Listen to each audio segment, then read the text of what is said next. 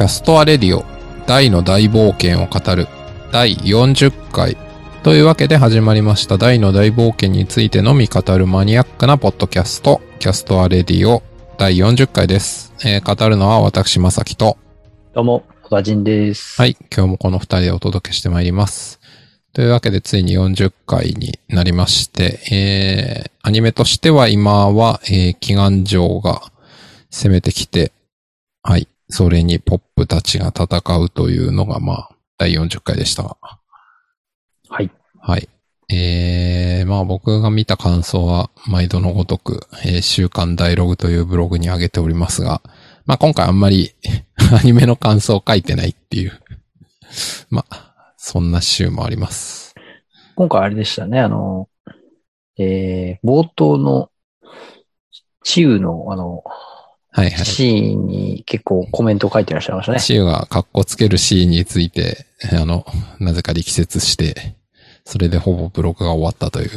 まあなんかねとね、原作のその描き方の違いあそうですねそうそう表現の違いみたいな話でしたね。うんうん。そうですね。まあだから、えっ、と、ざっと言うと、えー原作だと、チウが、いや、僕にお任せくださいみたいなことを言うシーンで、レオナとかが、図工みたいな感じが、こう、城の外観が描かれて、城から吹き出しが点々点って出るっていうすごい漫画的な表現なんですけど、うんまあアニメではもちろんそんなことはなく、レオナは、がっちりリアクションをしてたので、まあ結構、そういえばこういうとこって全然違うよなっていう感想でしたね。そうですね。なんか、あの結構、えー、僕そこのシーンは、あの、違うところ僕は実は注目してたんですけど、はい。あの、ポップが飛び出すじゃないですか。飛び出しますね。そのシーンで。はい。で、マームの手をパッと掴んで、はい。ルーラー。結構な距離で飛べるらするじゃないですか。いはいはい。あ飛べるルーラーだ。そうだ。や、ふと思ったんですけどね。いや、まあ、マームもそこそこな体重あると思うんですよ。はい。あ、こう、なんていうんですかね。手を繋いで、ポップが飛べるーラで飛んだ時に、その、マームの体重でこう、右手ガクンってなんだがいいのかなってちょっと思ったんですよね。あー。なるほどね。はい。まあ、それに関して言うと、僕は、ルーラとか飛べルーラは多分、魔法力をかける範囲に対して、何かを、巻くじゃないけど、なんかこう、Q じゃないけど、なんかそういうのを出してるのではっていう仮説なので、あの。そうじゃないと、だってなんか、あのルーラとかで10人ぐらいバーって移動してるときに結構無理あるじゃないですか。みんなが、みんなその、風の抵抗とかをちゃんと流されないようにしっかり隊列組んでみたいなのが無理があるんで、なんか、Q なのか何なのかわかんないけど、魔法力のボールかなんかに入って、それごと飛ばしてるっていう考える方が自然なのかなと思っております。なんかあの、ルーラするときにこう、手を繋いだりとか肩を組んだりするじゃないですか。ありますね大冒険だと。ありますね。だからこう、術者が体を触れることで、魔法力がその、はい。触れてる相手にも伝わって、そうっすね。同じ呪文の効力が得られてるっていうことですかね。あああ、なんかそういう感じなんじゃないですか。わからんけど。あ。だかいやなんら、か、そうあれですよね。重さとかあんま関係ない。ルーラとか飛べルーラするときって、ルーラかな？飛べルーラはそうでもないか。ルーラするときってあの、こう、なんか、ワワワワワーンみたいな感じで、こう、魔法力が、こはいはいう視覚化されるじゃないですか。そうですね。ドラゴンボールでいうところのスーパーサイヤ人のオーラみたいな感じで。はい。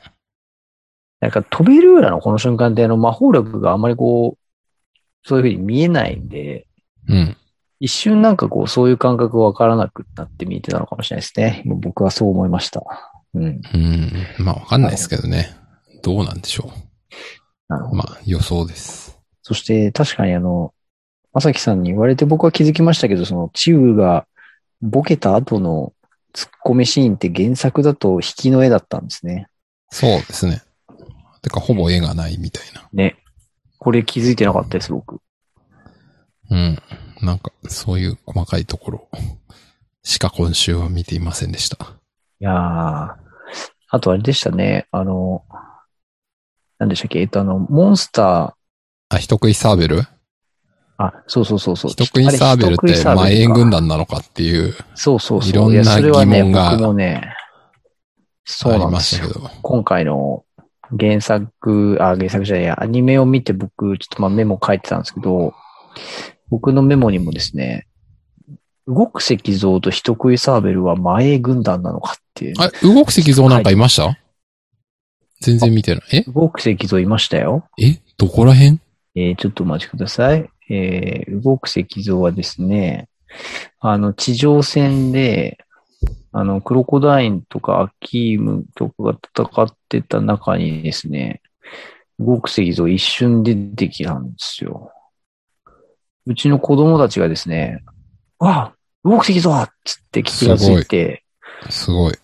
僕も気がついたんですけど、えっ、とですね、どこだった？動く石像、動なく石像なんかサイズ感的にでかすぎる気がしないでもないけど、いたんですね、そんな。そうそうそう、いるんですよ。どこだったっけな？ちょっと待って、マね。時間メモしとくの忘れちゃったな。えーと、でも、ミストバーンが城を降りる前だから、まあ前半ってことですね。前半ですね。うーん。えーっとね。動く石像。えーと、1回目に倒した後にまだまだいっぱいいるんだぞ、みたいなとこですかね。えーっと、違うのかな？最初の方かな？どこの、ちょっと今僕も見てるんですけど、うーん。動くでもね、石像。ほんと一瞬でしたよ。よく、お子さん気づきましたね。うん。動く石像なんか。そう。どこだ？結構ね、びっくりした。あ、この大軍団みたいな感じのとこですか？わらわらと。えー、あ、でもわらわら歩いてるところにはいないな。なんか、さまよう鎧と、そうそうそう。えっ、と、さまよう鎧の一個上みたいな、鎧の騎士みたいなやつ？それしかいないな。動く石像はいないな。えっ、とね、ちょっと待ってくださいね。どこだったっけな動く石像って結構でかそうだけどな。てかあれ実際どれぐらいの大きさなのか謎だけど。え、ヒュンケルが穴ぼこに落とすところよりもっと前？っえ、ちょっと待ってくださいね。ていうかさ、ヒュンケル、あ、ちなみになんでそんな細かく聞くかっていうと、あの、喋ってないとポッドキャストだから終わっちゃうからですよ。わかりますか？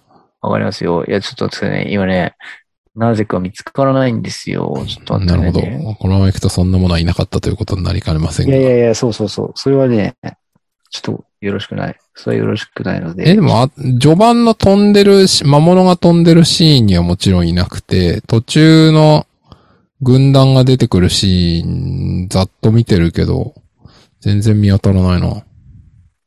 待ってくださいね。デッドアーマーの時はもう終わってるわけでしょその話。そうそうそう。そこよりは前じゃなきゃおかしいんですよ。はあえー全然見つからんけど。ね。で、しかも空は飛べないから、序盤じゃないんでしょ？もうちょっと待って、ちょっと待って、お兄さんっていう感じなんですけど、ちょっと。えーと、あの、何も話が進まないままダラダラと引き伸ばすのもちょっとあれなんで、まあじゃあ話を進めますけど。やめましょ だっていないんだもん。はい。まあそれはいいとして。えーと、まあと言ってもそんなにね、話ないんですけどね、僕は。う。うん。あ、でもそうそう。だから、人食いサーベルね。前軍団なのか話ですね。うーん。そう。人食いサーベルっていうか、まあまあ確かにああいう物質系みたいなモンスターって所属ない感じはしますけどね。まあ、暗黒陶器の力で、その、生きてるというか、動いてる。まあそうですね。まあまあだからあれか。っていうことなんでしょういあの、鎧の騎士とかさまよう鎧とまあ同じでしょっていう。それに暗黒の魂を宿らせてるんですよみたいな。うんまあそういうことなんですかね。サーベルにね、暗黒陶器で命を与えてる的な。うんでもそしたらあれですよね。そのサーベル持って戦ったらもっと強いのではみたいなやつはいるんじゃないかっていう疑問はありますけどね。なるほど。あの、あれですね。ワンピースでいうとこの、あの、えー、ビッグマムのあの、刀みたいな感じですね。えー僕はあの、ワンピース全く読んでないんで、全くわかんないんですけど、そうなんですね。僕は今、あの、どっちかっていうと、トグロ弟とトグロ 兄を思い出しましたけど、トグロ兄が剣になるみたい確かにね、ありましたね、そんな描写。な。ありました、ありました。そう。でも、どうなんでしょうね。あの、人食いサーベル、いや、そんなことより人食いサーベルがガストと一緒に出てきたんですけど、なんかあそこって魔法トーンするモンスターが出てくるはいはい。で、ポップが逃げるっていう。い人食いサーベルって魔法トーンしましたっけねって思ったんですよね。や、しないんじゃないですか。まあ、だからあそこは、ビジュアルじゃないですか。なんかあの、人食いサーベルが飛んでると、うん。なんかこう、迫力があるっていう。ああ。てか、まあ、あいつら飛べるのかっていう別の疑問もありますけど。人食いサーベルは確かに飛行能力があるようにはあんまり見えないですけど、でも逆に、まあ確かに人食い。サーベル地上を歩いてる様子歩けないっすよね。確かに。まあ、飛ぶしかないか。やっぱりじゃあ、なんか暗黒陶器をプープー吹き出して飛んでるんですかね、そうそう彼らは。そう。なんか、飛ぶ系、飛ぶ系のモンスターってことなんじゃないですか、やっぱ。まあ、だから、これはあれですよね。アニメオリジナルとして、なんかこう、変化をつけたいなっていう時に。あいたいたいたいたよまさきさん。いたいたいた。見つけた。動くでしょ。僕もね、さっき見つけたんですけど、まあいいやと思って。あの、5分40 49秒。うん9秒とかその辺ね。そう、一瞬そこだけ映る。ただこれ謎ですよね。一瞬過ぎて本当にこの後やられてる描写もほとんど出てこないじゃないですか。ここでなぜ出したっていう感じしません？うん。なんかここって、えっ、と、サイズよりも数で押し寄せてきて無限に数が出てくるっていうのが怖いぞっていう話じゃないですか。動き石像ってちょっとサイズ感でかくないっていう。うんクロコダインよりでかいんじゃないののっていう疑問があるんですけど割とドラクエのゲームの中では結構強敵の部類ですよね。そうですよね。雑魚なんか、的の中ではね。かなり後半じゃないですか。だから、変な話、そんなイオラとかでやられるような敵じゃないと思うんだけどっていう疑問はありますね。そう。だからなおさらね、一瞬出たこいつがね、なぜここで出たんだっていう、うちの子供たちも非常に大きな疑問を感じてましたね。うん、なんなら、デッドアーマーほどじゃないにしても、まあまあ強い気はするんで、後の方の隠し玉で出してきてもおかしくないのにぐらいの。うん。そう。そしてやっぱり動く石像も前軍団だったのかっていう。そうですね。なんか、そこ所属。まあ、石像に、こう、暗黒陶器でこう、魂吹き込んでるみたいな、まあそういうことですかね。うん。まあ、まあ、それ系は前衛基軍だっていう本。的にやっぱ生物じゃないものは全部そういう扱いなんですかね。生物でなくゾンビでもないうんやつは、ゾンビは全部不思議団送りなんで。あとあれか、その、炎とか氷じゃない。とかね。あ、確かにね。いや、いそう考えると生物じゃないやつはすでに結構いろんな所属候補があって。確かに。ててか、やっぱ表演軍団狭すぎですよね。フレイム、ブリザード、溶岩魔人、えーと、氷氷河魔人。ほぼ4種類。あー、爆弾岩もそうか。なぜか爆弾岩を、もうなんか雰囲気的に表演軍団っぽかったですよね。あれ、あれどっちだあれはハドラーのえーどうなんですかね古文だ。ったのかな。なんかた、僕はイメージ的にはあの、バルジの島になんか住み着いていたモンスターみたいななんか位置づけなのかなと思ってましたけどね。うん、でも爆弾岩を下げさせたってことはフレイザードの指示を聞いてるわけだからやっぱフレイザードの古文なんじゃないですか。そうか。やっぱりそうなりますかっ。て考えるとまあ5種類ぐらい。少ねえな。確かに。だから、い、でもそう考えるとあれじゃないですか。今話してて、岩っぽいやつは、あの、表演軍団なのかなとか言ったら動く石像はなんで前衛軍団なんだっていう。ああ、岩っぽいに分類します？いや、石像だし。なるほど。あれなんですかね。石像とか鎧とか刀みたいな、結構頑張って手を加えた系は、あの、なんか自然ではないですよね。そう。どちらかというと、ネイチャー、ネイチャー系が、その、表演、表演な表演マナーうんなのかな謎ですね。うん、そこの境目が謎ですけど、まあだから、手を加えて作った道具は、前衛軍団。えーその辺に転がってそうなやつとかは、表演軍団うん。以上。うん。謎の分け方。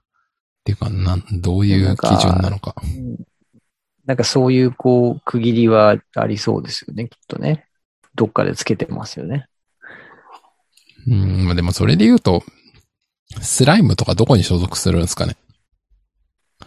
スライムは110マダン110でもそもそもスライムって何って思いません？確かに。生き物っていうか、動物系統じゃないよね、彼らっていう。謎の水分生命体じゃないですか。うん。なんか、ドラキーとかそういうのは、いや、110マダンで全然おかしくないけど、スライムって、スライム系はでも、入るとしたら、110マダンじゃないかって思いますけど、ね。うん、もしくはスライムはもうスライムっていう何かその生態系が、はいあの あるみたいな。ひょっとしてスライム軍団みたいな、そうそうそうそさあ、第7の軍団、う。うなんとかスライムみたいな。なんか、あの、僕、見てないんであんま、まあ、語れないんですけど、あの、昔の9、91年版の、あの、アニオリジナル映画2本ぐらいやってたじゃないですか。はいはいはい。なんか僕も見てないんですよね。新生六大団長みたいなやつ？うん。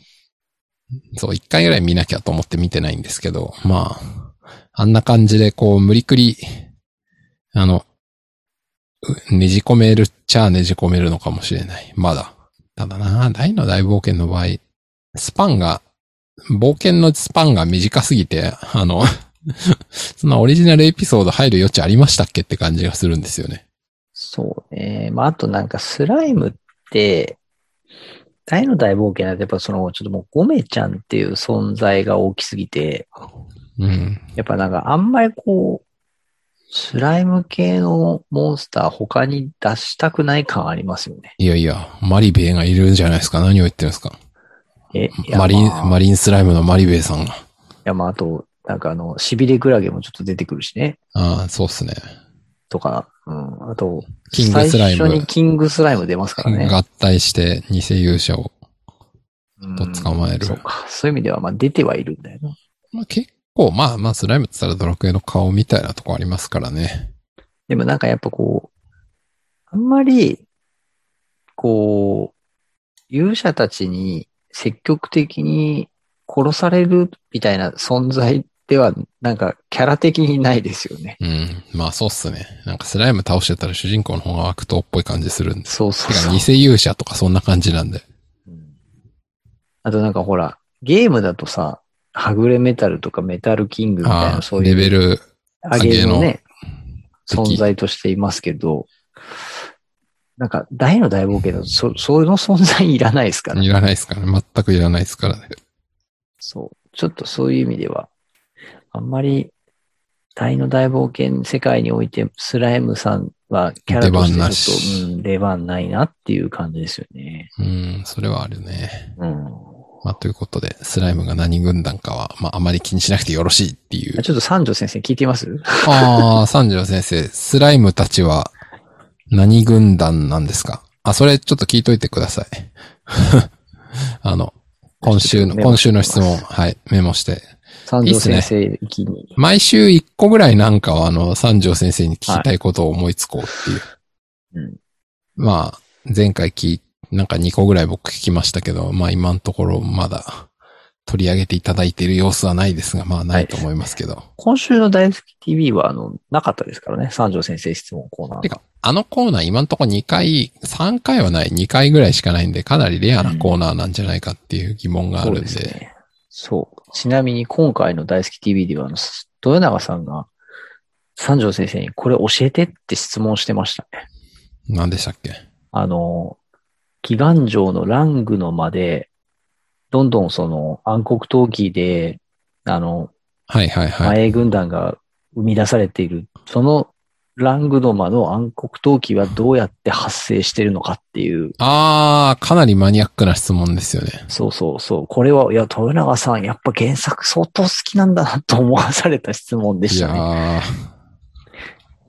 ー、やばい、やばいマニアックな質問。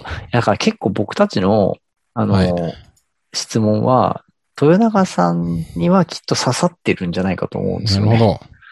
まあ、高田さんが見てるかどうかはともかくとしてね、あの質そう。そうそう。あの、まあ、でもツイッターとかこう、コメントとか見てますよって言ってくれてるんでね。よし。あの、いじゃあ、つか僕たちの質問がね。マニアック質問が届いてくれたらいいなちょっと思いました、ね。なるほど。じゃあ、はい。あと、推定50回ぐらいはあるはずなんで、頑張って質問しましょう。そういい、いい質問をね。やっぱり、ねいい質問からですよ。問いは大事ですね。問いは大事ですよ、問いは。問いが大事みたいな本もありますから。えちなみにね、僕今回ね、三条先生に聞きたいなと思った質問があるんですよ。えはい。メモに書いたんですけど、はい。あの、ヒュンケルが今回、あの、修行から戻ってきて戦うじゃないですか。はい。はい。えーあの、地雷戦と海名戦をスパンと使った後に、はい。はい。あの、俺の必殺技も変わらぬ威力、はいはい。いささかの威力も衰えない。衰えぬ、みたいな。ブラッディスクライトっていくじゃないですか。いやってますね。や、あれを見ててね、僕ちょっと、今まで原作読んでる時にはそんな気にしたことなかったんですけど、はい。いや、そもそもヒュンケルのブラッディスクライドっていうのは、うん。その月技だから、うん。剣から槍に持ち替えても、はい。その技が変わることなく使えてるじゃないですか。その通り。これはね、その元から、この魔剣から魔装に持ち替えるっていうことを想定して、ブラッディスクライドっていう技を月技としてヒュンケルの必殺技としていたのか、おー、なるほどね。それともたまたま偶然？はい。あ、こいつ月技だから槍でもいけんじゃんみたいななるほど。ことだったのか、これはどこまで計算されてたのか、おー、それはいい質問じゃないですか。ぜひ聞いてみてください。はい。ちょっと今回の僕の気がついた三条先生行きの質問はこれにしようかなと思ってました。うん。うん。ちょっとさっきのスライムのやつも聞いといてくださいよ。両方 両方ね、任せちゃう。はい。ぜ両方言っひ。ておきましょう。はい。あ、でもそれはいい質問じゃないですかね。うん、確かにね。てか、あの、鎧の魔剣と同時に鎧の魔装も考えてたのかとか、いろいろ謎深いですよね。そうそうそう。で、ロンビルクっていう人も考えてたのかとか。そう。で、まあ、ヒュンケルが魔剣から魔装にうん。ね、チェンジするとか考えてたのかとそうか。そう考えるとすごいっすよね。このちゃんと仕込み繋具合がって。るじゃないですか。いやー、ここはやっぱすごいですね。ね、何度か言ってますけど、その、大の大冒険って結構こう、ちゃんと回収されていくじゃないですか。いや、そうなんですよね。それがすごいですよね。いやー、すごい。とねうん、ちなみにね、はい。あの、今回ね、ちょっと、アニメを見ていての、ちょっとアニメの描写的に気になったところ、はい。これちょっといくつかあるんですけど、はい。これちょっと言ってっていいですか？どうぞどうぞ。まずですね、えー、冒頭のあの、マームがポップとトベルーラで飛んでいって、はい。あの、ああいう敵はパワーで砕くのよって言って飛び降りていくシーンあるじゃないですか。あー、ありますね。マームがあ。そこちょっと高すぎません？ああ、あの、やばいですよね。どんだけ、マーム、うん、なんかあの、肌感100メーター以上ぐらいありますよね。そう、あの、時計塔から。飛び出して、まあ、ポップは、祈願城の顔面に向かって行ってるじゃ、行くじゃないですか。あの、マームと離れた後に。はい。で、こう、ちょっとこう、上から見下ろす感じで、こう、おっさんたちが、みたいな、あの見下ろす位置がね、あの、原作より相当高い位置に見えるんですよね。高いですね。原作はね、いや、それなりの近さまで降りてきてる感じにね、なんか描かれてるんですけど、もうね、はいはいマームがヒューンって行くのあれ完全にね、スカイダイビングのイメージの 落ち方なんですよね。いやー、すごいですよね。スカイダイビングですよ。でね、しかも、その、お降り切って、おあのー、さまよう鎧にパンチ入れた後の、うん。衝撃で地面割れるからのマームくるっと回転して何事もなく着地して次の攻撃入っていくっていう、このね、なんかもう重重力とかの落下の法則を無視したこの動き、すべて無視してますね。もうちょっとね、衝撃でしたね。ああ、もう、アニメ制作スタッフも、はいいい感じでやりたい放題やってていいですね。これ完全なるやりたい放題感ですね。はいあの、あとね、これはね、ちょっとね、純粋に疑問だったんですけど、はい。次はですね、ポップが、あの、祈願城の頭にイオラをああ、ちますね。投げ込むじゃないですか。で、ドはいはいはいカーンはいはい。って、原作だと、あの、ちょっぴりしか風穴開かなかったみたいなのが、うんなんかこう、ちっちゃく割れた、はいはい。なんか、こパカッう、うんてかけたみたいな。出るんですよ、絵が。うん。ありますね。これね、アニメだとね、煙に巻かれていて描写されてないんですよ。確かに、なんもないっすね。そう。これなんでこれ、そのちっちゃい風穴を、んあえて見せなかったんだろうなと思って、ああ。これちょっとね、謎だなと思ったんですね。まあ、僕セリフの、は言ってるんでね。僕の答えとしては、うん。それこそそのチーウの時書いた漫画とアニメの違いで、漫画だと、例えばちょびっと壊れたみたいなのって、コマでしっかり描けるから、え、どういうことって思って読者がじーっと見て、あ、本当だ、ちょっと欠けてるってなるじゃないですか。うん。だからそれって漫画っていう表現だと読者側が自分で進みをコントロールできるからその方法できるけどやっぱ時間が流れちゃう動画としてのアニメだとなんかそういう分かりにくい演出すると何のこっちゃ全然分かんないんだと思うんですよ多分。あだからやっぱりその演出上分かりにくいからっていう理由でカットしてるんじゃないですか。あ。でも、それでいくと、えっ、と、4分36秒ぐらいからはい。のところで、えっ、と、煙に巻かれてる祈願城がはい。1秒ぐらい映るんですよね。うん。そう煙に巻かれずになんかそのちょっと穴開いたぐらいのところを見せればそれで済んだんじゃねって思ったんですけどね。うんなんか、ちょっとね、不思議でしたね。なるほど。でもね、それでいくとね、ちょっとあの、もう一個ね、そのイオラに関連する描写で気になったのは、もうこの後出てくる2回目のイオラ1ですね。回目のイオラなんですけど、はい。1回目で祈願城にボーンってなって風穴ちょっとしか開かなかったイオラが、うん。あの、8分20秒ぐらいですかね。はいはい。みんなどいてろみたいな。みんなどいてろだからもうちょっと先か。8分、えー、40秒ぐらいですかね。はいはいはい。イオラーってやった時に、もうバコーンでもうあの、えらい大爆発起きるんですよね。よ。ですよね。これあの、イオナズンっていうか、これほんとすごいですよね。そのポップの、その身長と飛んでる高さの縮尺から考えてなんか半径40メーターぐらい爆発してますよね。あの、もっとかな？えっ、と、バルジの島で、はいはい。えー、ハドラーとベギラマ対決したあたりの、はいはい。なんかすごい。爆発あったじゃないですか。ありましたね。あの、ハリウッド映画みたいなあの、ありましたありました。ものすごい豪華が。そう。正直あのぐらいのレベル感いやー、やばいっすよね。このポップのイオラの威力が、なんか、イオナズンかっていうレベルですよね。そう、しかも着地した後にその煙の中に見えるあの、う割れ目のところが範囲がめちゃめちゃでかいし、穴がすごいっすよね。そう。で、しかも、あの、相当な数のモンスターこれ殺してるんですよね。いやー、やばいっすよね。てかそれまでのみんなの戦いいらなかったんじゃないかぐらいのそう。。お前最初からイオラ一発投げてやれよみたいなね。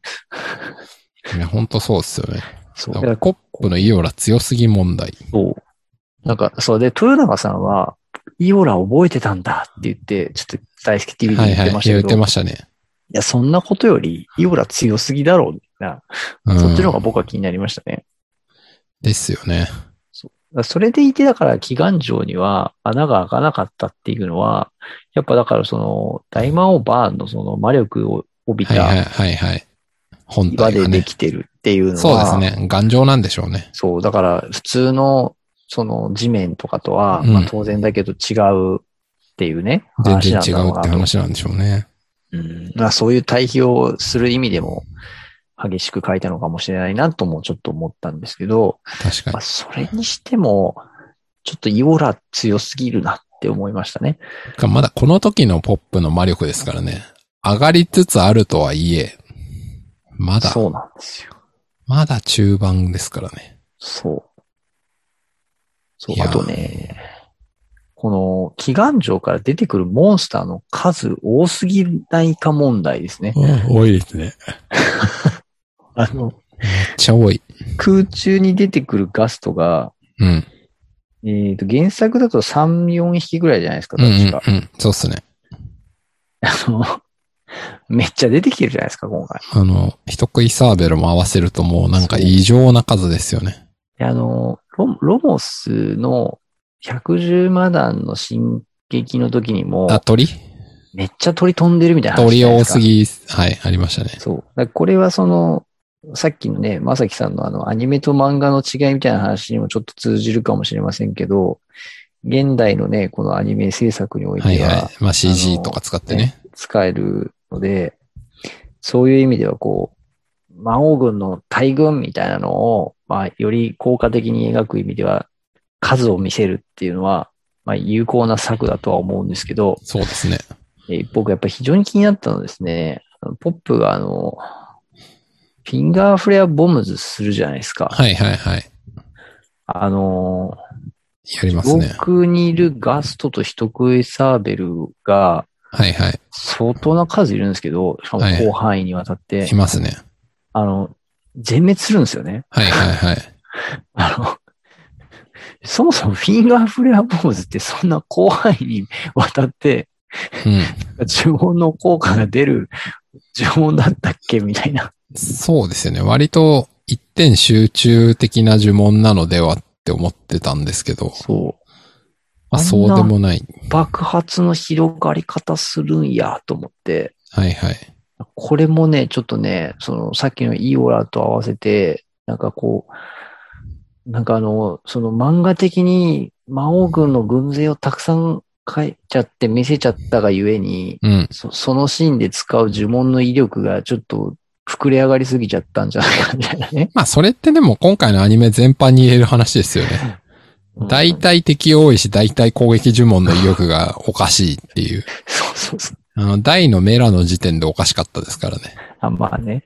そうね。もうある意味一貫してますよ。そう。いや、なんかもうほら、僕らの中では、あの、戦いに向かうそのキャラの、その、いわゆるメンタル的なところが強さに影響するみたいな話も常々してきてますけど、しましたね。ちょっと正直もうそれじゃごまかしきれないぐらいの、メンタルって意味じゃないですよね。そう、もうね、ちょっと激しい、ちょっと演出か、過剰ぶり まあ、それかあれですね。一個考えられるのは、はい見た目は派手だが威力はそこまでじゃないっていうタイプの呪文もあるのじゃないかという。うん。あの、昔、悠々白書であの、美しい的岡鈴木っていうキャラクターがあの、いましたね。限界と戦った時に、あんたの技は見せかけだけで全部軽いって言って、その後ボッコボコにされる、限界にボコボコにされるっていう。シーンがありましたけど、あんな感じ。あの、技の見た目はすごいんだけど、うん。威力はそうでもない。うん。だからまあちょっと、フィンガーフレアモブの範囲は置いといて、えーと、例えばちょっとドラクエ的な計算が妥当か知らないけど、モンスターの HP がまあ、仮に80とかだったとしたら、まあうん80を超えるダメージを敵全部に与えればいいっていう話じゃないですか。そうですね。うん、だから実は、そんなすごい威力じゃないみたいな。っうん。ていう、だけど、エフェクトがすごい。うん 実は、ポップも含めて、そういう、エフェクト寄りの使い手が結構多いんじゃないかっていう。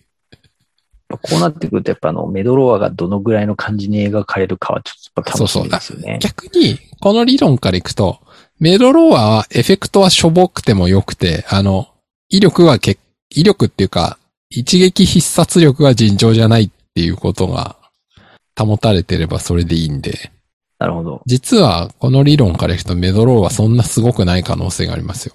イオラはそうか。威力はしょぼいんだけど、ド派手な花火。まあ、全体攻撃だしね。とかね。だけど、メドローアは一点集中一撃必殺。うん。エフェクトは別に大したことはない。なるほど。むしろ理にかなってる。そのポップが見せかけじゃなく実を取るようになったと。なるほどね。いやー、ちょっと楽しみですね、そこはね。ででも、ね、その演出の話でいくとですね、ちょっともう、もう一個あるんですよ。あの、は呪文じゃないんですけど、はいあの、ヒュンケルさん登場時に、はい。槍を地面に刺して、バキバキバキってこう 割れて、すごい地割れを起こすじゃないですか。あすごいじわり起きます。はい。あの、10分0、はい。5、その辺です6ね秒ぐらいからですかね。モンスターの大群が起こっていくっていう。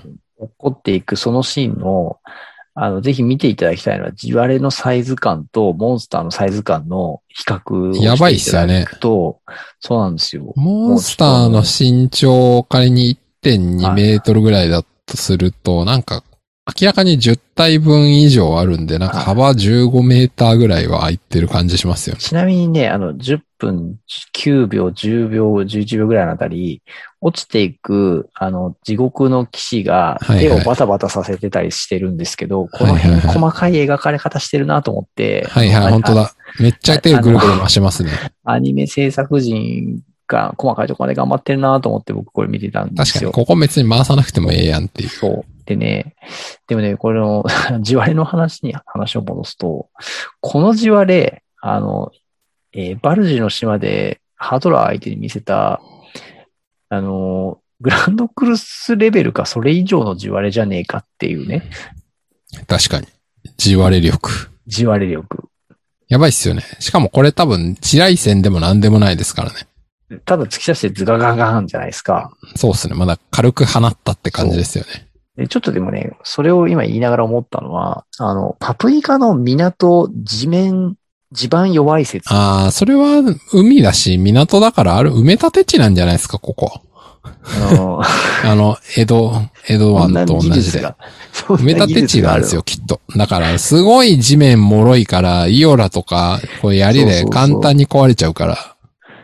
すごいちょっと、パプニカの土地の、ちょっとね、あの地盤調査したいな、みたいな感じになってきました、あれっすね。あの、ヒュンケルの槍図がんで落ちてく、あの、鎧の騎士たちの落ちる深さを見るとですよ。はい。祈願城をあの穴に落とせば勝てるんじゃないかっていう。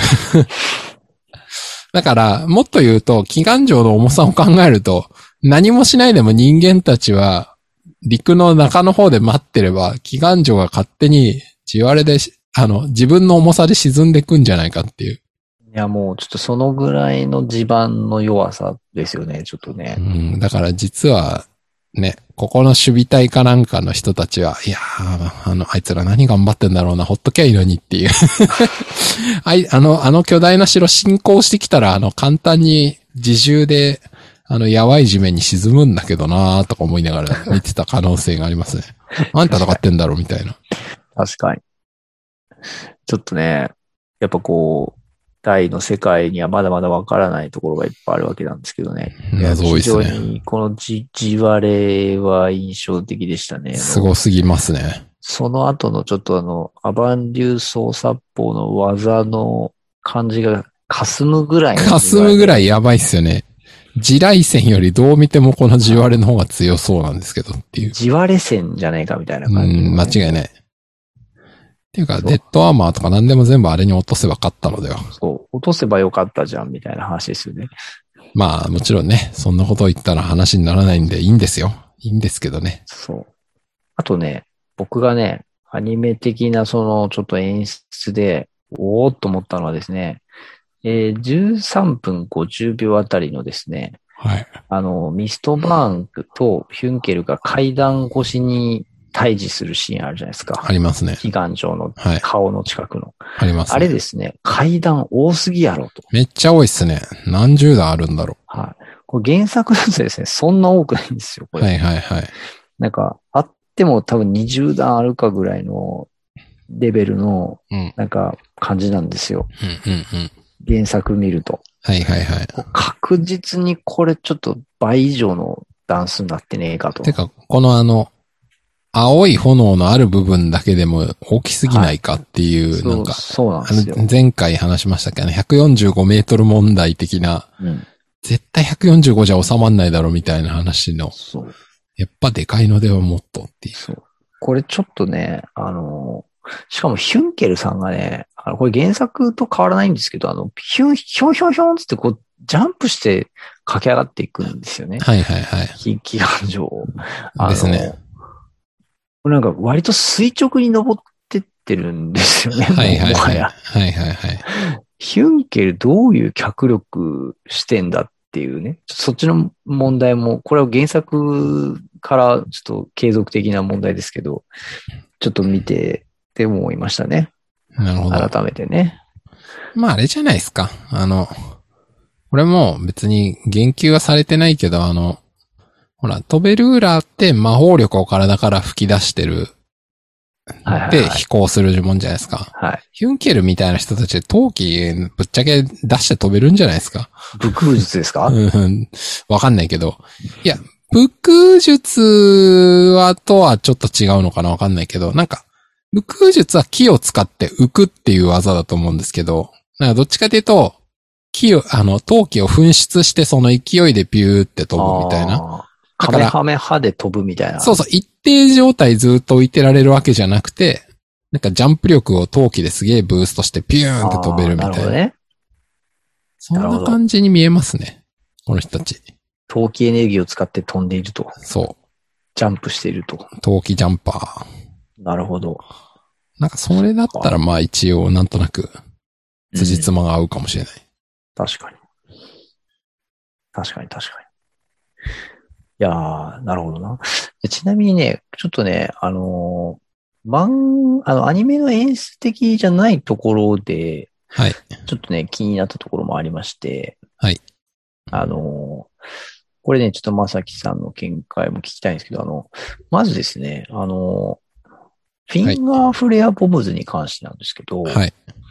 あの、原作と、これはまあシーン的には変わらないんですけど、あの、マトリフとポップの、あ、階層ですね。はいはいはいはい。はい。いや、実はあそこ、原作読んでた時には気にならなかったんですけど、はい。今回見ていてですね、うん。あの、マトリフが、あの、フィンガーフレアボムズ使ったんだってな、みたいな。はいはい。で、やめとけ、あれは禁樹法まがいだ、みたいな、うん。やるじゃないですか。やりますね。言う言うじゃないですか。言いますね。であの、フィンガーフレアボムズって、うん。マトリフ見てないんですよね。あー、見てないっすね。確かに。あの、ザムザに使っただけだし。そう。あー、かつそあの、フレイザード自身の時も見てない。見てないじゃないですか。見てない。で、いや、そのフィンガーフレアボムズって、いや、マトリフが仮に、その、いや、ポップからね、その、フィもしくはその、ポップの周辺の仲間から、ポップがすごい呪文を使っていな。うそうそうそうそう。めなんか指からメラゾーマ3発出してましたそ。みたいな。たと言われてたとしてですよ。はい。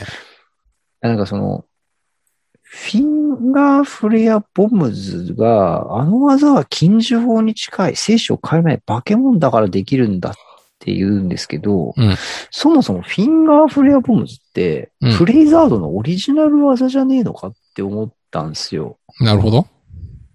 だからその、マトリフが見たことも、うん聞いたこともない呪文だとすると、こういうセリフを言えるのはなんかちょっと違和感あるなと思って、なるほど。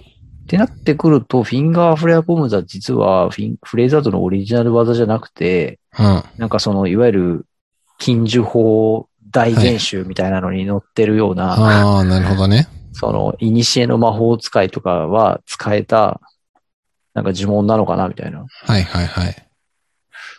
これちょっと気になったんですよね。ああ、なるほど。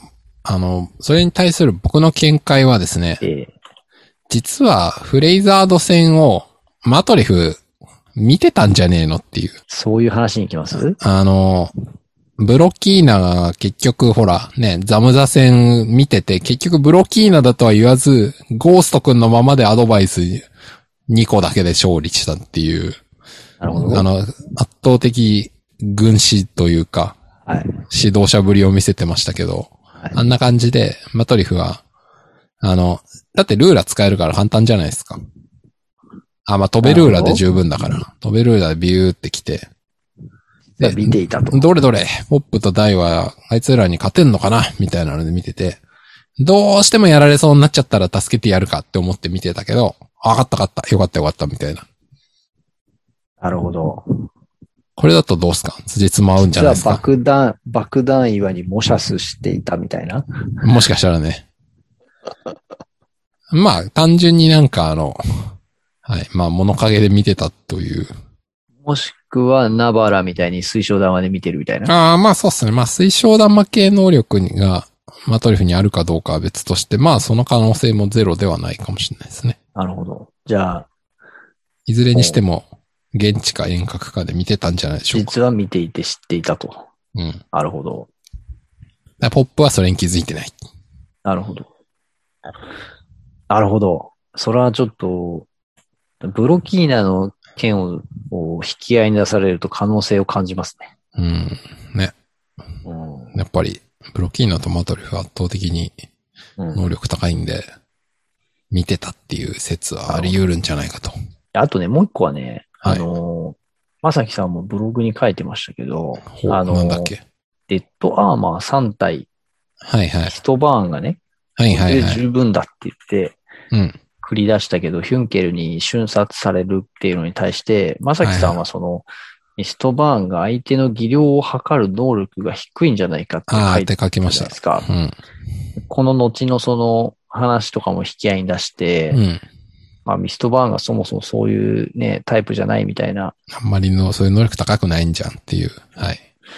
でもね、僕ちょっと思ったのは、デッドアーマーって、フレイザードが使った時って、うん。あの、クロコダインとか瞬瞬殺というか、こう、パワー負けしたりとか、はいはい。まあ、ヒュンケルもその、もうそのタイミングでは正直戦えてない感じだったじゃないですか。そうですね。ダメでしたね。で、あれは、ヒュンケルは、まあ、ハドラーとの死闘で、まあ、あの、グランドクルースとかも使っちゃって、まあ、うん陶器も空っぽで、うんフィジカル的にも、ね、あの、ヘルズクローで胸に突き出された後だったりとかもするから、まあ、はいはい。だいぶやられてました。もうだからもう、ダメージを背負いすぎてて、はいはい。もう正直ちょっともう戦えなかったから、あの時はやられちゃったけど、今回はもう万全の状態だったから、から。いけたっていう話なのか、もしく、は、それとも、こう、まあ、結構あれ期間は経ってるじゃないですか、バルジのなるほどねそうですね。島から。だいぶ経ちましたね。そう、バランとも戦ってるし、竜騎そうですね士とかバランとも戦ってるし、こう、まあ、レベルアップしてる。はいはい。ヒュンケル自身がレベルアップしてるっていう。それによって余裕になったのか、はいはい。だからどっちなんだろうなと。なるほど。両方なのかなと。だから、ミストバーンは、おそらく、その、バランたちとの戦いとか、まあ見てないとか、はいはい。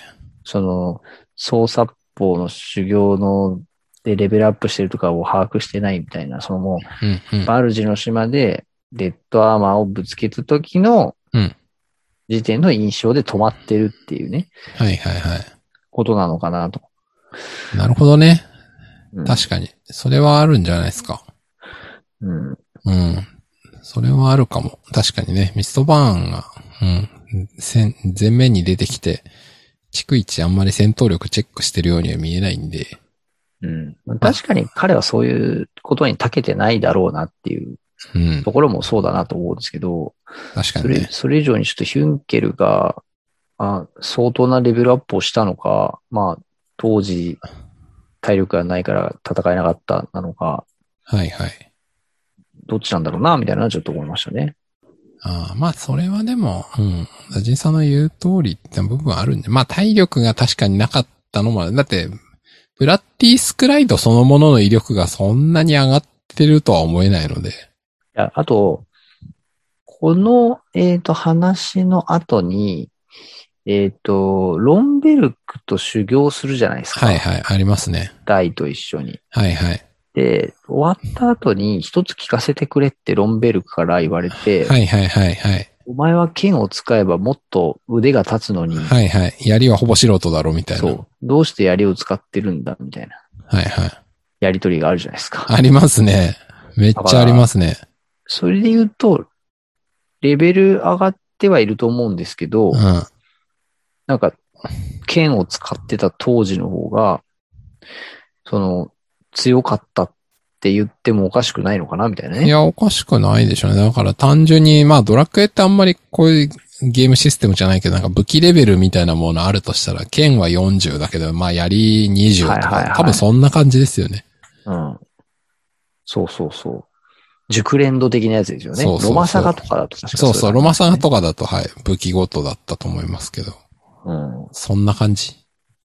そう。だからすごいそういう意味では、それ、武器を槍に持ち帰った直後なのにもかかわらず、ヒュンケルが割と瞬殺でデッドアーマー倒せるってことは、まあそもそもの多分基礎能力的にうん。ヒュンケルはデッドアーマーを倒せるレベルの人だったんだろうなと。うん、まあ確かにそう考える方が自然ですね。うん。うん。でもヒュンケルほらいつもさ、やっぱ必要以上にやられちゃうからさ、彼。確かに。あのね、今回ね、僕、アニメ見ててね、うん。もう子供たちが突っ込んでて、もう超絶笑ったんですけど、はい。あの、ビュートディストリンガーであの、ヒュンケル、鎧貫かれるじゃないですか。はいはいはい。で、穴が4つか5つか開くじゃないですか。はいはい。うちの子供たちが、また穴開いたって言ったんですよ。はいはいはいはい。ヒュンケル、鎧刺されて、毎回血出るよね、みたいな。はいはいはい。なんか、長男と次男、二人してすげえそこに突っ込み入れてて、はいはい。確かにヘルズクローブ刺されてたよね、みたいな。確かに。もうちょっとあの、ねしかもあの、なんていうか、割と、あの、今回の2021年版って、あの、あ、2020年版って言った方がいいのかなあの、どっちでも。うん、あの、こう血の描写とか、まあ割とこう抑えられてる感じあるじゃないですか。そうですね。お子様向け。今回ね、思いっきり血出てるんですよね。おー、そうか。あの、刺された後にね、べちゃって血が飛び散るシーンがあるんですよ。ああ、ありますね。はい。あの、割ともう、まあ、ヒュンケルだからね、あの、クロコダインみたいに色を変えるわけにもいかないし、はいはい。もう、はっきりと、こう、た、べしゃって垂れる感じで、大量はいはい。の血が出るんですよ。出ますね。そう。でなんか、うちの子たちはそれを見てね、もう本当ね、あの、毎回刺されるじゃん、つって。ああ。えでも死なないよね、つって。でしかまあもそ、その後割とすぐもう血が止まってるんですよね。やってますね。流れ出てすらいないっていうね。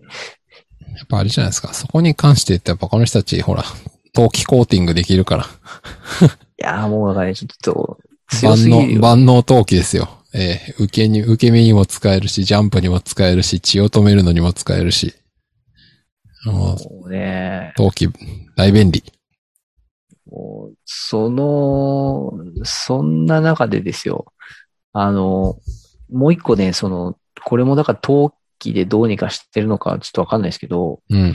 あの今のそのヒュンケルが爪で刺された後、はい。トーマックズショーで、あの、祈願城の上から、おもちゃポイ捨てされるじゃないですか。はいミストバーンさんから。ポイ捨てされますね。だから要は140メーター級の落下をしてるじゃないですか。はい、してますね。うん。で、しかも、こう、もう本当に、ヒュンケル成人男性で、あ、成人、まだ成人じゃないのかな。まあでも、まあ、いや、まあ20ぐらいだと思いますけど。うんまあそこそこしかもこう、まあ、フィジカル鍛えてるんで、70キロぐらいあるんでしょうね、多分。とね、あると思うんですよ。その男性がですよ。プラス鎧ね鎧の魔装そうそうにまとってて、まあだから7、80キロ80キロぐらいあるかな。状態で、すげえ落ち方していくじゃないですか。うん。これ僕ちょっと物理とか得意ではないので、ちょっと計算ができないんですけど、まあ、落下エネルギーすごいだろっていう話ですよね。そう。で、それをね、マーム先生、あの、ヒュンケルって言ってこう、危ないって言ってこう、なんていうんですか、受け止めに行って受け止めるじゃないですか。受け止めますね。こんなことできんのかっていうね。はいはいはい。いやあのがっつり受けてますますよ。がっつり受け取って、しかもこうなんか、すごいこう、ゾーみたいなのをこう下から吹き上げる何かがはいはい。出てきて、こう、耐え耐えてる感じ、はいはいはい。一応その後腕痛がってるんですけど、痛がってますね、一応。でもなんかね、あの、原作だと、もうちょっと、なんかね、あの、マームの腕が黒ずんだ感じにね、なあ、なってますねなん。かなってたと思うんですよ。なってますね。でもね、あの、今回あんまりそういう描写すらなってなくて、ああ、なるほど。いやマーム、腕どうしたっていうね、大丈夫なのかっていうね。本当だ。受け止めてズオーってなってますね。そう、これも陶器？はい。答え。陶器です。陶器が全てを解決します。やっぱりマームも陶器に包まれているのです。そういうこと？はい。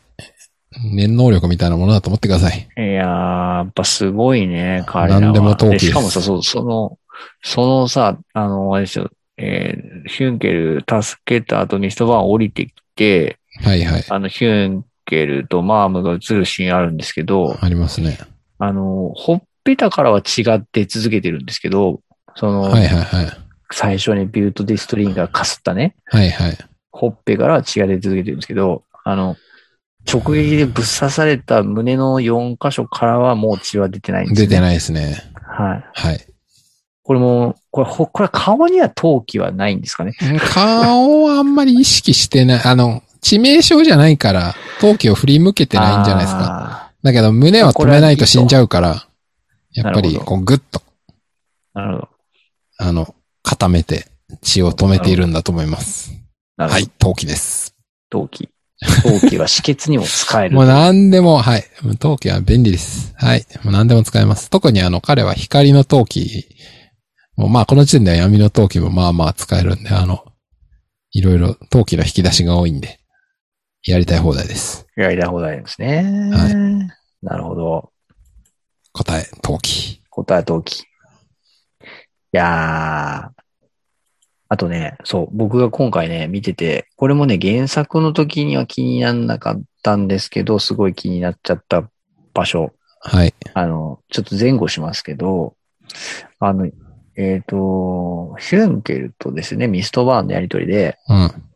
あの、ヒュンケルとミストバーン話し合いをしてて、あの、ミストバーンがめっちゃ喋ってて、はいはい。それに対してヒュンケルが、あの、昔その暗黒時の技を教える時にはほとんど口を聞かなかったうん。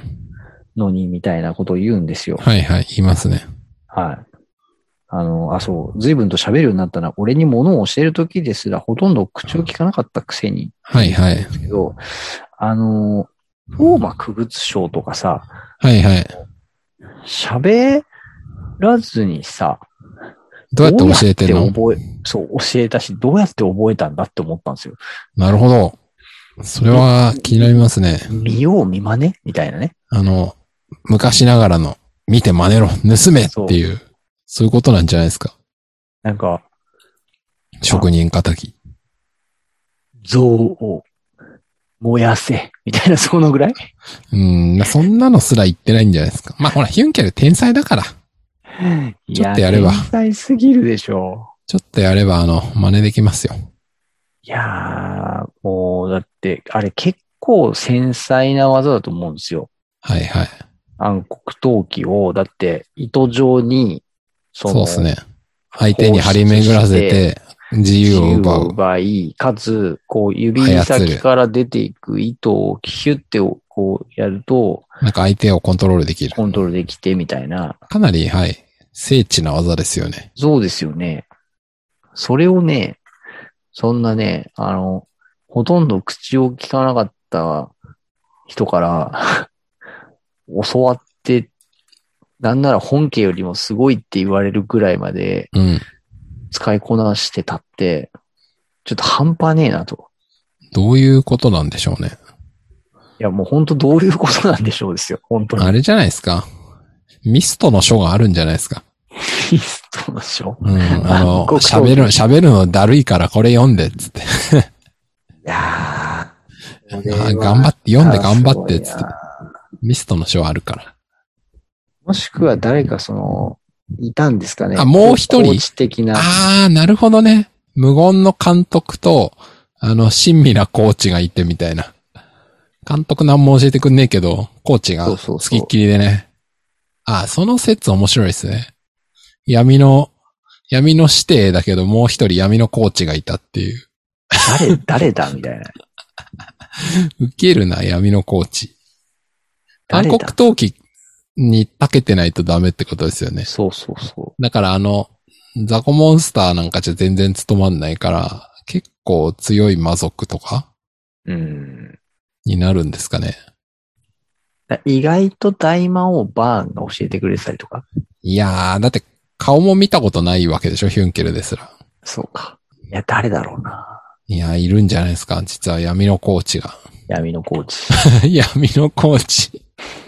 闇の指定の間に実は闇のコーチがいて、そいつはすげえよく喋って教えてくれるみたいな。ちょっとね、気になったんですよ、ね。闇のコーチどこ行っちゃったのかな。まあ、そんなものはいないと思いますが。そう。そうだね。えっ、と、ちょっとね、細かいセリフ系のところで、あのーおって思ったのはですね、はい。あのーこれ大好き TV でもね、触れられてましたけど、はい。クロコダインがね、ヒューって口笛を吹くっていう。あ、ありますね。マームに対してね。はい。でね、これあの、ツイッター読んでて、うん。見てて、あの、大の大冒険の、その見てる人が書き込んでってんで、これちょ、本当なのかどうかわかんないですけど、あの、うん。ワニにはほっぺたがないから口笛は吹けないって書いてる人がいたんですよね。なるほど。細かい。実際ちょっとそうなのかどうかちょっと僕そう詳しくわかんないんですけど、あなるほど。の、いや、そのツッコミはいらんやろって思いながら、ね僕はどっちかっていうと、あの、ヒューっていうあの口笛を、本当にあの声優さんが実際にその場で、あの、はいはいはい収録時に吹いてたっていう話を聞いて、はいはい。あ、そこも声優がやるんだってちょっと思って驚きました。確かに。効果音じゃないんだっていう。はい。結構びっくりしましたね。いやー、すごいですね。はい。あとね、僕ね、今回一個ね、このセリフは、はい。ちょっと消されるんじゃないかなと思う。もしくはか変えられちゃうんじゃないかなって思ってたセリフが一個だけあって、はい。あの、ヒュンケルがポップのおもりでもしとけって言って、はいはい。戦いに、あの、デッドアーマーと戦いに行くときに、ポップが、あの、なんだぞ、こらてめえぶっ殺すぞって言うんですよ。はいはいはい。でこれ僕今回ぶっ殺すぞ多分変えられちゃうんじゃないかなと思ったんああ、ですよ。なるほど。ちょっとね。そう。なんだとこらてめえって終わるか、はいはいはい。なんだとこらてめえふざけんなみたいなと。か、ぶん殴るぞぐらいの、ね。そう。ぶっ殺すぞってやっぱなんかちょっと物騒だし、まあそうっすね。なんかうん子子供向けな感じだとあんまりないかもっていう。かちょっとこう、しかもこう、ポッポップに言わせるセリフとしてちょっと行き過ぎちゃうかなみたいなね、確かにね。気もして、なるほど。これ消えるんじゃないかなって僕予想してたんですけど、はい。綺麗にぶっ殺すぞって言ってて、残ってましたね。そう。で、なんなら大好き TV で豊永さんが、うん。このセリフは、その、そういうふうにも言いながらも、その直後に、やられちまうみたいな、そのう、ん。心配もしてて、そのなんか、ポップとヒュンケルの間の、ああ、はいはい。絆の深さみたいな、信頼してるみたいなね。認め合ってるみたいなのを、うん。なんか、表してますね、みたいなことを言ってて、言ってましたね。うん 演じる側としてそんな風に考えてたのかと思って、はいはいはい。ちょっと感心してました。いやー、確かに。僕は完全にちょっとコンコンプラ問題的な感じで消えるんじゃないかなと思ってたんで、なるほど。結構ね、そこまで含めてね、コンプラではなく、関係性上、ありなんだと。その関係なら。そうそうそう、そういうね、あの、やっぱり、なんていうんですか？あの、セリフ一つ一つにも、まあ、意味があるセリフ、確かに。だから残しておいたのかなって思って、まあ、制作のいろいろなそういう、なんですか？こだわり、こだわりがねまた垣垣間見た、ぶっ殺すぞっていう。確かに。いいですねだったな。とそこまで深読みするといい感じじゃないでしょうか。はい。思いましたね。はい。こんなとこでしょうか。あとはね、僕ね、ちょ、これは今回の話だけに限らないんですけど、はい。実はちょっと今一個これもね、三条先生に聞く質問になり得るかなと思っていることがあって、はい。いや、まずちょっとまさきさんに聞こうと思ったはい。話なんですけど、はい。あのーまあ、今回その、アバン流総殺法出てくるじゃないですか。はい。出ます。で、アバンの書にはそのね、あの、剣と槍と、あと、何でしたっけ、斧となんとかとみたいな、こう、ありますね。爪とか、なんとか6。種類でしたっけ？6種類ある。るはず。ね、その、アワンの書に書かれてるって。うんで、あの、改めてね、結構子供たちが今すごいその、まあ、大の大冒険の戦いごっこを家でよくしていて、うん。アバン流盗殺法なんとかとか、はいはい。アバン流盗殺法なんとかみたいなこう戦いごっこするわけしてるわけですよ。はいはい。で、いや、僕それを聞きながら、いや、そもそも、なんとか殺法って結構物騒な言い方だなと思って、ほうほう。なるほど。いや、もうなんなら殺すための方法じゃないですか。まあそうっすねのそういうことですね殺法ですから。殺法ですから。うん。なんかこう、結構直接的な、なんかその、なんていうんですか、ほうほう。なるほど。さ殺意というか、その、はいはいはい。敵を殺めるためのはいはい。手法として、その、戦いの極意をはい。冷めてるっていうのは、まあその世界観的に言うとね、はいそ。の、魔物を倒すために、はい。アバンが、その自分の武芸を極めて生み出したものだから、はい。人に向けてそもそも使うものではないじゃないですか、多分アバンのね、そのはいはいはい。発砲って。そうですね。うん。だからあくまでも対モンスターに対して、モンスターを討伐するために、はい。まあ殺すために生み出したものだから、そうですね。世界観的にはね、なんとか殺法でもいいと思うんですけど、うん。なんかそのアバンっていうキャラクター性とかね、はい。こう、なんだろう、まあ考えたときに結構殺法ってこう、なんかアバンとちょっと似合わないなみたいなことも思ったりもしたんですよ。なるほどね。うん。あとこう、昨今のなんかこう表現的な感じからすると、はい。なんかあんまりなんかこう、なんとか殺法みたいな、その殺すための技みたいな言い方ってなんか、あんまりしなくなってないかなみたいなこともちょっと思って、なるほど。いやなんかこう、じゃあ逆にでもなん、アバン流盗殺法じゃなかったとしたら、はい。なんかなんて言うかなみたいなね、あこともちょっと思って、あ。単純にアバン流刀術とか。あ、そうそう、刀術とか、そうそう、槍術とか、多分そういう感じになるかなとか、はい。そう。なんかこう、でもやっぱり盗殺法って、なんかこれ殺法ってつけたのにはなんかどう、やっぱそのなんかい意図があるんだろうかみたいなね。なるほど。ちなみに小田人さんの声が後ろがすごいブワブワしてます。あブワブワしてます？なんでですか？あ、今ブワブワ聞こえてます？まだ。いや、うん、良くなりましたけど。あ、多分ですね、僕があの今のけぞって扇風機の風に当たる場所に今なるほど。顔が映ったからですね。失礼いたしました。はい。結構ブワブワしてました。まあ、それはいいとしした。いいとして。はい。えーとね、まあ、なんとか殺法ってのはやっぱその時代の表現なんじゃないですか、単純に。あそのー80。年代とか。うん。まあ、そう考えれば別にそれ以上の深い意味はないんだと思うんですけどね。逆に現代でそのやっぱつけるとしたら、なんとか刀術ですかね。とか？うん、殺法とはそうですね。なんかちょっとこう、でもなんとか刀術だとちょっとこう、凄みがないというか、あールーツは殺法と割法、歴史から紐解く柔道征服史っていう記事が殺法でググったら上の方に出てきたんで貼っときますけど、まあなんか、まあ要するに人を生かす技術と殺す技術は表裏一体みたいなそういう話なんじゃないですかね。うーん、ルローニケンシンでありましたね。殺人剣と活人剣っていう話がね。まあまあそれと一緒なんじゃないですか。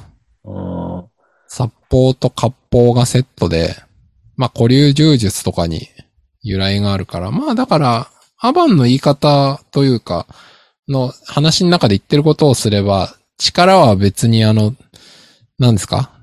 悪い奴が使えば悪い力になるけど、いい奴が使うことで人を守る力にもなるわけだから、やっぱり、殺法の威力を理解して、コントロールするのが大事だっていうことだと理解すればそれだけの話じゃないですか。逆にアバンという人は、そこも含めて、あえて、こう、殺法という残し方をしたんですかね。うーん、まあだから、もちろん、どこまであの、三条先生が考えてつけたかは知らないんで何とも言えませんけど、別になんかそこであの、言葉の響きをきれいにしようみたいな、そういう思想はないのじゃないですか。本質はだって敵を倒す技なんだし。うんうん。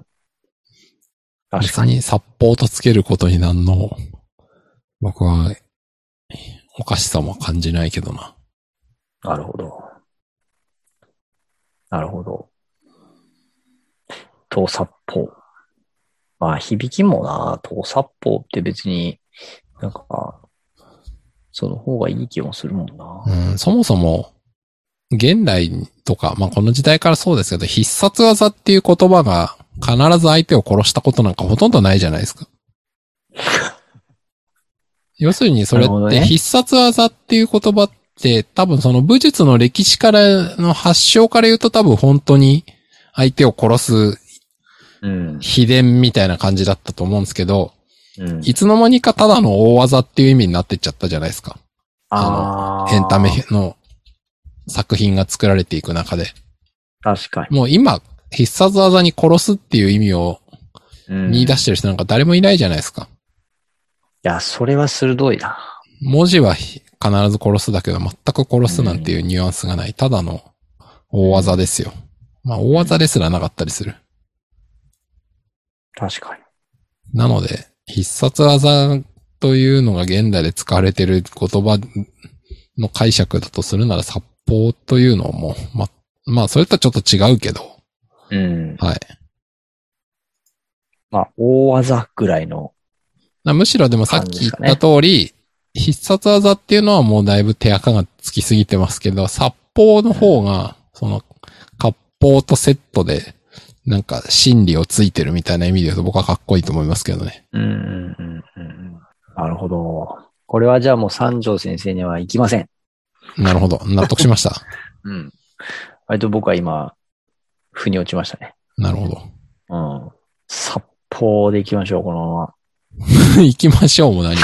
あ、あとね、僕がその子供たちが戦いごっこをしている中で、はい。実はですね、ちょっとすごい、あのあ子供ってすごいなって思ったはい。ことがありまして、はい。あの当然なんですけど、はい、はいあの、まあ、漫画とかアニメで、はい。その実際のキャラクターが使っている技を、まあ、まずは真似するわけですよ。ああ、ありますね。はい。で、今、あの、原作の新装再録版20巻までもう今、お我が家増えた、増えた。はい。すごいもう、あの、うちの妻からは、もうなんか、ゆっくり買っていくとか言ってたの、どこ行ったわけって言われてるんですけど、うん。あの、もう、なんならあと5冊で終わっちゃうんですけど、まあそうですねしちゃうんですけど、しちゃいますね。まあ多分今度の連休中にきっと残りが揃うことになると思うんですけど、はい。あの、だから今なんかその、アバンストラッシュクロスぐらいまではもう、ああ、げはいはいはい。原作で今読めてるのうんで、うんうん。まあ、子供たちがいろいろその、やるんですよ。超魔爆炎波とかはいはね。いはい。アバンストラッシュクロスとか、ギガデインストラッシュ、ギガストはいラッシュとかね。はいはい。やるんですよ。でね。でもね、なんか、だんだん子供たちがこうエスカレートしてくるとですね、はい。やっぱこう、オリジナル技みたいなのが出てくるんですよああ、行きますよね。まあでもそれが子供の良さですね。で、やっぱりあの、特に次男はまだまあ小学1年生なんですけど、その、はいやっぱりお兄ちゃんに、まあ、負けたくないわけですよね。なるほど。で、負けたくないってなってくると、もうその、とにかく、あの、最強技を、最、最強技と最強技を組み合わせたりとか、はいはいはいはい。子供好きですよね。もっと最強の技にしちゃうみたいな、ああ、好きですよね。そういうね、アプローチに入ってくるんですよ。はいはいで、僕はね、ちょっと何個か驚いたことがあって、まず、あの、ドラ、大の大冒険の世界だと、あの、同時に別々の呪文を使うっていうのは結構高等テクニックで、そうですね。マトリフとかね。ね、マトリフがキアリーとベギラマを見せたシーンと、まあ、あとポありましたねップが多分ね、ちょっと最後の方うでやるやつとかね。シーンと、そのぐらいしかないじゃないですか。うん。でね、うちの子供たちはね、あの、ベギラゴンイオナズンとかね、はいはいはい。マヒアドメラゾーマ、それメドロアやんけ、ねはいいはいはいはい。あの、なんか、ベギラゴン、ベギベギラゴン、ベギラゴンとか、はいはいはい。あの、なんかね、もう、すごいね、その、れ、あの、ファイナルファンタジーでいうところの連続魔みたいなああ、感じですかね。なるほど。はいはい。あの、もうその、同時に複数の呪文を使うっていうことを、なんかもう、バンバンやり始めるわけですよ。で、その時に、その、まだメドローア、あの、を原作で見る前に、その、なんかメラゾーママヒャドってやってて、おーもう、もう本当それめ、もう出てくるよ、この後、みたいな。はいはいはいはい。とか、いや確かに、例えば、ギラと、なんか、イオとかのエネルギーを一緒に放ったらどうなるんだろうな、みたいなね。なるほどね。とか、なんかすごいそういうのを子供たちがやってるのを見てて、結構大人にはない発想かもなと思ったのと、もう一個すごかったのが、うん今日も何度か話題に出てるフィンガーフレアボムズあるじゃないですか。ありますね。やっぱあれって子供たちからするとやっぱりインパクトあって、ああ、やっぱね真似するんですよ。はいはい。で、なんかね、長男がね、フィンガーフレアボムズとかってやってたのに対して、次男が、はいはい。じゃあ俺はフィンガーアイスボムズだとか言って、はいはいはい。その、なんか、俺の指からは、まあ、ヒャドが5個出るみたいな、はいはいはいやり出してくるんですよ。でいや、まあ、ちょっとネーミング的にはね、アイスなんだからボムはねえだろってちょっと思っ。たんですけど、ど。でも確かにメラゾーマを1本ずつ指から5発出すっていうのが、その、はいね、技術的にできるっていうことであれば、魔法力さえあれば、い指から1本ずつマヒャド出すって多分これできるんじゃねえかなって思って、ああ、できるんでしょうね、多分。そう。なんか、そうなってくると、だ今度またね、もうすでにその、俺がそうやってなんか思ってるうちに、あの、次男が、フィンガーギラボムズだみたいなとか、はいはい。そうすると今度長男がもうすでにあの、フィンガーイオボムズみたいなこと言い出してて、なんかもうその、5本指使って攻撃呪文祭りになっててですね、なるほど。で実際こういう技出すやつ出てきても確かにおかしくねえなって、なんか、ちょっと思ったんですよね。うんうんなんかうん。子供のその発想力から、確かに。すげえなと。確かに。なんか、そういうキャラクターの構想とかありましたか？みたいな。呪文の構想とかありましたか？みたいなね。あつまり、まだ描かれなかったけど、もっとオリジナル呪文とかあったんですか？みたいな。そうそうそう。いや、それはあれじゃないですか、答え。えっ、と、極縁の魔王をお楽しみに。そっちで？うん多分。知らんけど。知らんけど、そっちでやるんじゃないですか。いや、なんか、ちょっとね、そういう、いや、なんか、大人としてはもうなんかそういう発想を描けない自分がいるなと思いつつ、なるほど。そう、いや、なんか、でも今度そう考え出すと、なんかもっといろんな呪文出せそうだよな、みたいなね。はいはい。うん、なんか面白いですね。でも本当ね、あの、メアゾーママヒャドって言われた時は、本当マジで、あの、思わず、それメドロワやんけって、まだ原作読ませてない段階ですごい突っ込みそうになりました。なるほど。子供たちの発想力が、あの、三条先生並みだったのかもしれない。なるほどね。いや、面白いですね。メラゾーママヒャド。メラゾーママヤドね。で、もうすでにあのメドロワが、あの、出てきてる場所まで読んでるんで、なるほど。今はもうすっかりあのメドロワ使ってますね。戦いごっこで。なるほど。まあ、そうなりますよね。なりましたね。まあ、メドロー、一撃必殺だからな。当たれば終わっちゃうはずなんだけどな。みたいな。だってもうだからメドロワストラッシュとか出てきそうですもん、そうそう。ああ、でも剣が溶けちゃうからダメなんじゃないですかね。そうそうそう。もうなんかね、どうなんでしょうね何でもありなんですよ。もう本当ね、子供たちは何でもありですよ。発想力がね、大人と違って、いや、それだとこう、ダメだん。当て当てはまらないじゃないか、みたいな、そういうつまんないこと言わないですから。言わないですから。すごいですよ。えー、さて。あと、あれかな。うーん、まあ、今、こ公式サイト見てましたけど、まあ、まあ、ないっすね。情報、そんなに。あ、本当ですか？最新情報、特にないっす。まあ、しかも僕が興味を持つような情報は特にないです。あの、なんか、モンストとのコラボぐらいですか？そう。でも僕、いや、モンストやってないから知らないんで。僕もモンストはわかんないな。あとあれですかね。なんか、ネーム公開されてますね、5億円ああ、のまま。5億円のね。でも、それ読むと、話が、なんか、今確か2巻まで終わってんのって8話までだから、10、10話とか見ちゃうとちょっと話が空いちゃうんでいいです。確かに。見ないでおきます。ツイッターはどうですかね？大の大冒険。あ、YouTube 配信キャンペーン始まりましたね。ああ、そっか。夏休み企画ね。はいはい。やってますね。あと、あれ？なんか、あの、まさきさんが投稿してくれていた、な？んだっけ？リスナーの方がなんか反応ああ、コメントいただいてましたかね？あの、ねうん、前回、前々回、あの、レオナの最終装備いいですよねっていう話と、あと、ロンベルクが酒投げるところ、はいはいはい。そう不評みたいな。そう僕が言ってたレオナのね、あの、衣装の件を取り上げていただいて、コメントいただきましたコメントしていねただい。てありがたいはいですね。ありがとうございました。はい。いやー、あとは何かありますか？とりあえず、今週はそんなとこですかね。はい。うん。あ、次回はいよいよ大の剣ですね。大の剣ね。はい。